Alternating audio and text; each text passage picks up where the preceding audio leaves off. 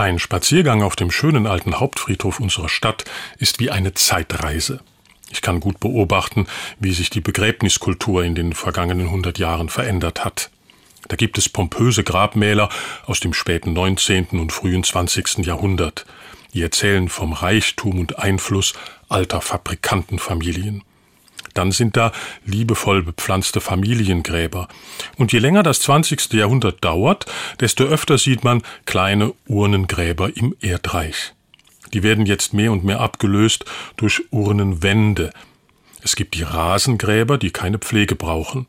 Und dem Blick des Betrachters ganz entziehen sich die Menschen, die sich für ein anonymes Gräberfeld entscheiden. Ich respektiere das. Aber persönlich habe ich mit dieser Anonymität ein Problem.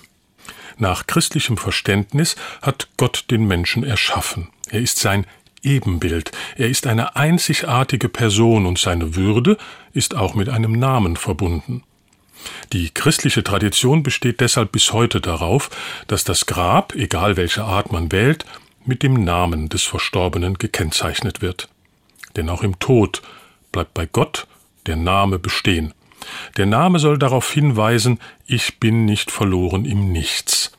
Yad Vashem, Denkmal und Name, so heißt in Jerusalem die zentrale Gedenkstätte für die Opfer des Holocaust.